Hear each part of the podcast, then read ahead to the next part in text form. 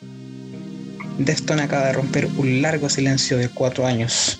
Los nativos de Sacramento acaban de lanzar su nuevo álbum OMS y es probablemente uno de los mejores discos de la era de Sergio Vega en el bajo y también, digámoslo, es uno de los mejores discos lanzados por la banda desde el Diamond Eyes del 2010. Nos sentamos precisamente con el bajista Sergio Vega a conversar sobre esta nueva producción, pero también abordamos temas como la situación política de los Estados Unidos, su emprendimiento pinche vegano y también un poco sobre esta hermandad que él siente al tocar música con sus cercanos. Te dejo la advertencia de que mi inglés no es el de los mejores, pero bueno, sin más, acabamos. ¿Cómo se siente Sergio Vega tocando en Defton?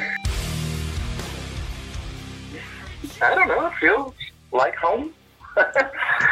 um, I I don't. I'm not sure if you know, but or people who are who will see this now, but like we met on the Warped Tour. I'm in another band called Quicksand, and yeah. we've been friends since 1995. Yeah. And um, I had filled in for Chi in 1999, and um, so it's always been like a friend's first thing. And you know, when when when uh, the accident happened, and um, you know, they reached out to me. I had filled in you know, we had a, a good, you know, a, a, good relationship, and they've always they've, they've always made me feel at home. Oh, great! And uh, you know, but, uh, yeah, you feel like home in Deftones.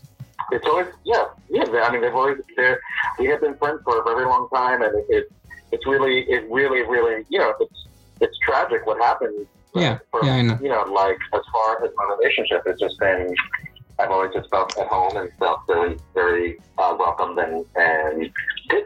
And, and do you think that maybe there is a, a mark that you have been playing with Deftone? I, I mean, something that, like, uh, for example, awards that define your, your era uh, in Deftone?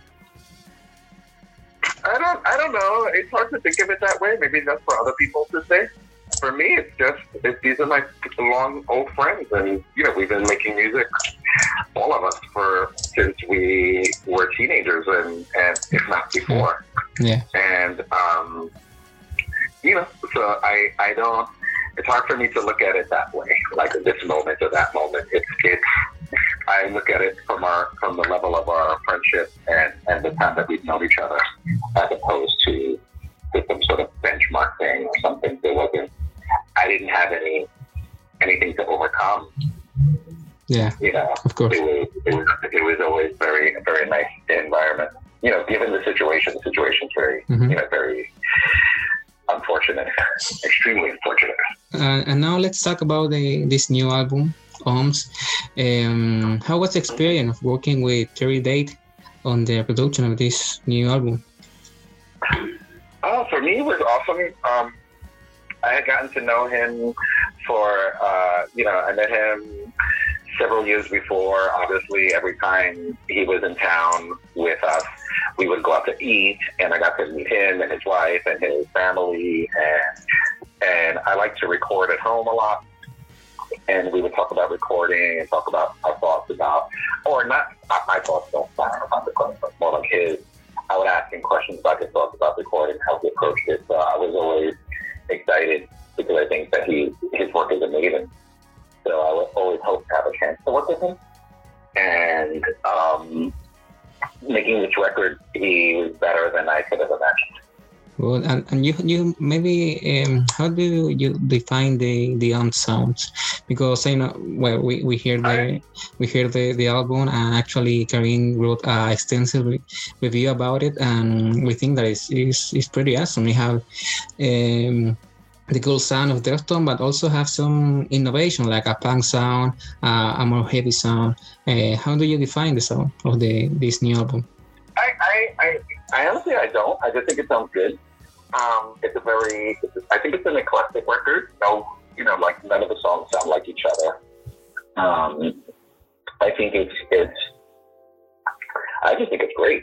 I'm very happy. I'm happy that Trevor recorded it. I'm happy that, that because the way we mixed it, you know, I'm happy with, with the our performances. Um, and I'm really, I'm really appreciative of how people. Mm-hmm. I just think that it sounds big. You know, I think it sounds very big and very warm. and um, I think that those are important things. Yeah, I know. Really working with the band, I think he really he really knows how to how to deal with everybody as people, and he knows how to get the best out of everyone. And, and how do you feel um, uh, launching a, a, new album in in the middle of a global pandemic? Do, do you do you have a thought on that? Do you do you plan to maybe uh, launch la- later? Well, we did launch it later than we originally were going to. Um, we were going to release it a couple, you know, like earlier mm-hmm. in like July or June. Oh. But um, honestly, it was like the we just had to we had to, to adjust for what the, the world situation is, and we felt that we um, I think we took the time to think about like what we would do creatively and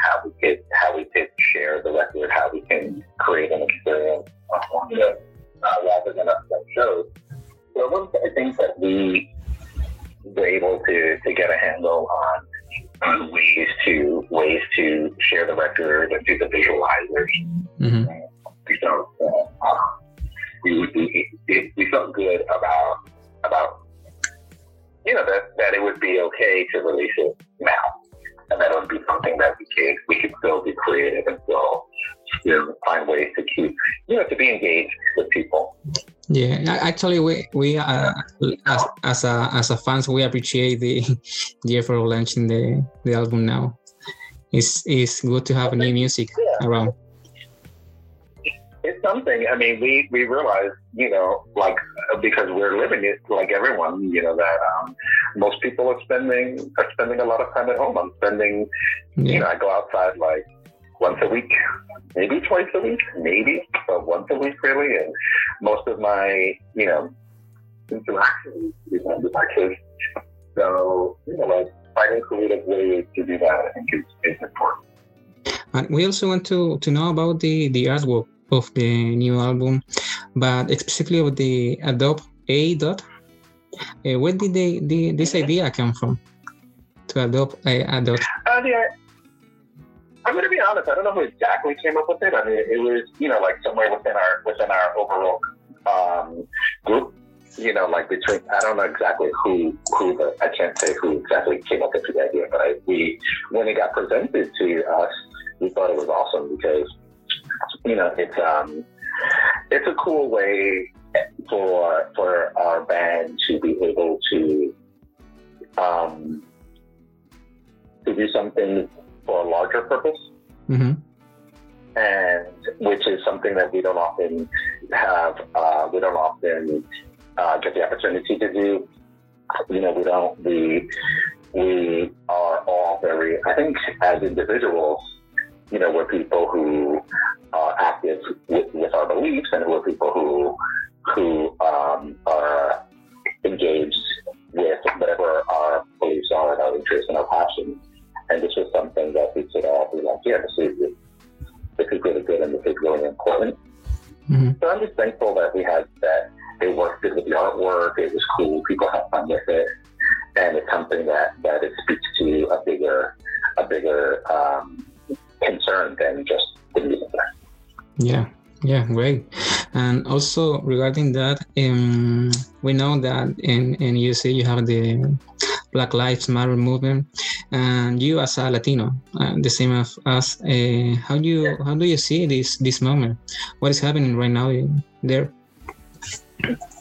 Oh well, I think that it is honestly. I think that it is extremely important. I think that um, in the United States, that it would there's um, a very uh, there's a very real need to speak out about injustices and to mm-hmm. speak out about long-standing um, things that are that are systematic. And we know that usually uh, things don't change if you don't if you don't speak out and if you don't say something yeah. and if you don't like take to the streets. So I think that that's important. You know, I, I feel as though a lot of times those things can get, you know, uh, it gets it gets criticized or it gets this, it gets that, but it's it's, it's clearly important. It's clearly necessary. Yes, and oftentimes when you know when people are complaining about about oh there's riots and there's this, you know, any most um, situations it's been kind of uncovered that the people who are doing rioting are not people involved with that at all. Yeah. They're people trying to to to delegitimize it, you know, to try. They're people who are actually against it, or they're people who are just not have nothing to do with it, uh, taking the opportunity. Yeah, I think that I think that globally it's necessary to to speak out about about everything what is happening in your country. And, and for example, you, you, are you are leading now a political change in USA. Do you have a, a, a position regarding that? Uh, I, I know that that Trump is debating with with Biden. And how, how you are you living the, this change? How am I living it? Well, you know, I'm registered to vote, and I'm gonna vote. and um, you know, it's important. It's, it's important to to you know whatever you know um, whatever people's views are, it's important to be active. You know, like democracy is not uh, democracy is like a um, it's a responsibility. Mm-hmm. And in part of a system where where you have some sort of say, even though it's a, even though it's not a direct thing, it's like it's a representative democracy and all that. You know, without getting too into politics, but you know, you speak up. Yeah. You say, you say things at every opportunity, and you you let your voice be heard. So, you know, my my thing is to vote. I make sure I'm registered to vote, and I will vote. Uh, you know, the the first day that it's possible in New York. Yeah, uh, but do you think that it's necessary to to politicize our daily activities or attitudes in, in favor to to generate a, a change in, in society?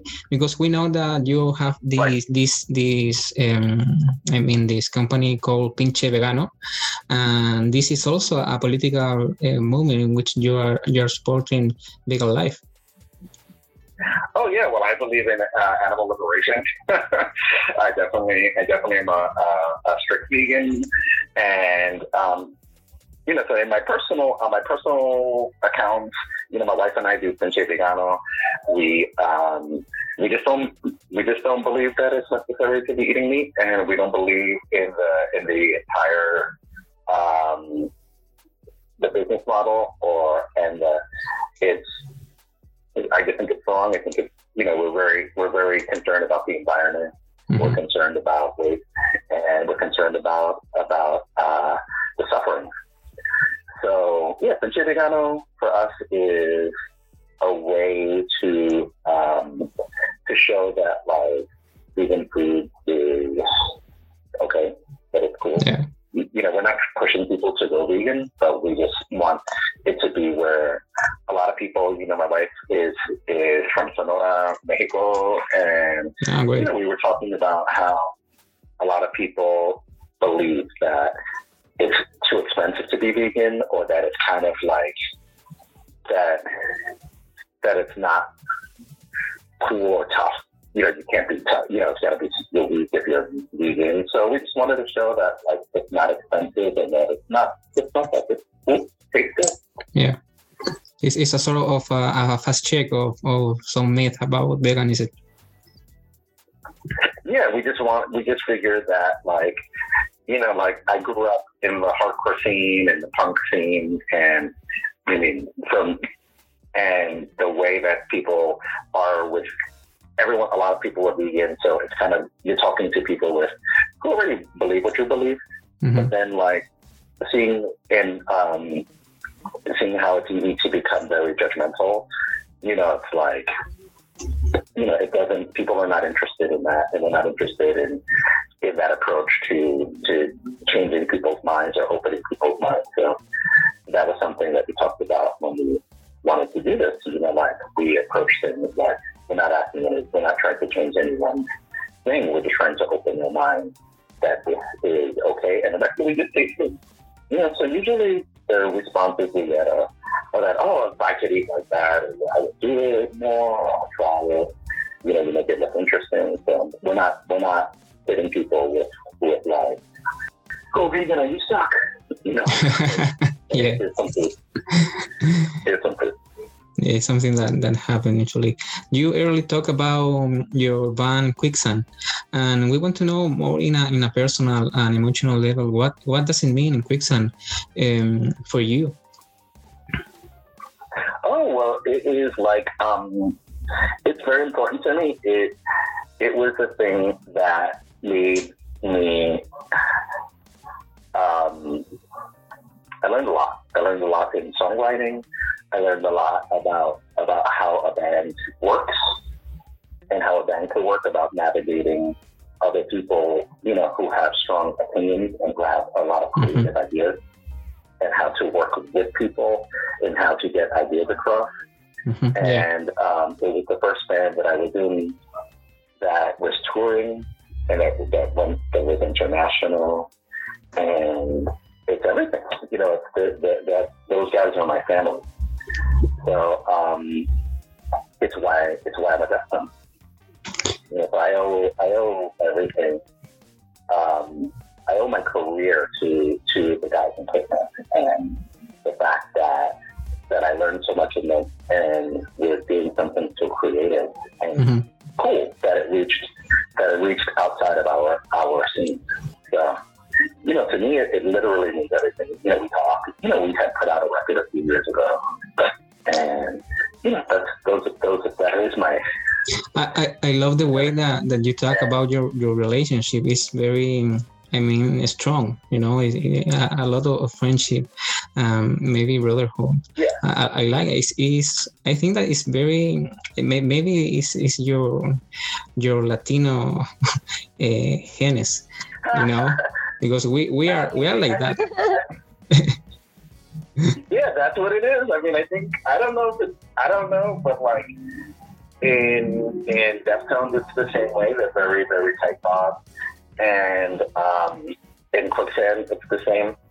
And I think Quicksand learned to appreciate itself later more, and Deftones understood them each appreciated each other more earlier Yeah. and um, you know, so for me, the cool thing about both bands is that I feel like they they help me with the other bands, if that makes Mhm. sense. Like the way that Quicksand worked and how how much discipline or like Quicksand had with developing parts and doing things helped me in Deftones and the Mhm. way that Deftones has um, a lot of confidence in itself. And if it likes the ideas and if they're just confident about it, that that helps with Quicksand. So I, I feel lucky that I'm in, you know, I get to play with uh, two groups that I think are, I think the world of everyone in. And, you know, I know they feel the same way about each other, and I know they're like me, so it's cool. And and you think that So, ma- yeah, it's friends first. Yeah, friends first. Yeah, absolutely. And we want to know also about, um, you know, Chino Moreno talk about in, in a few interviews recently uh, and talk about the nu metal because some people are saying that the nu metal is is not a, a genre that should be played in 2020 because of the lyrics and and machism and something like that. Uh, how, how do you feel? How, how do you feel with these uh, uh, critics? Think about anything. I, I just don't think about that. Like it's it's kind of like to be to be. Um, there's two parts to the answers to the question. It's like on one hand, I don't do anything for critics at all. Yeah. You know, it doesn't make sense if you're living if you're living to please critics. Mhm. then you're going to be it's just a lost cause. And uh, you're always going to have critics, and that's fine. People are always going to have opinions, and that's fine. And not everyone that has an opinion feels the need to express it. So when someone's expressing an opinion, I don't think they're speaking for anybody but themselves. And it doesn't really matter. Yeah. Um, on the other hand, as far as like nu metal is concerned, I don't even I feel about nu metal the way I feel about grunge or I feel about these things. Mhm. Like uh, it's a it's a word that doesn't that doesn't really define anything. You know, like there's certain bands that formed to be nu metal, and there's certain bands that formed and got called nu metal. So I, when I think about Deftones, I don't associate the band before my time with being particularly metal or being stuck in any genre or anything. So I'm not too concerned about what anyone has to say about what their thoughts on nu metal are, whether a band wants to do it or not, or whatever the hell. You know, up to people to do whatever they want. They do whatever they want. You don't have to listen to it. Yeah. Yeah, that, that sounds great. And also, it's kind of uh, kind of toxic the the way of people talk about I know maybe in, in the social media, Twitter, and it's kind of toxic how how they they speak about something yeah, it, it, without creating it. it you know, matter.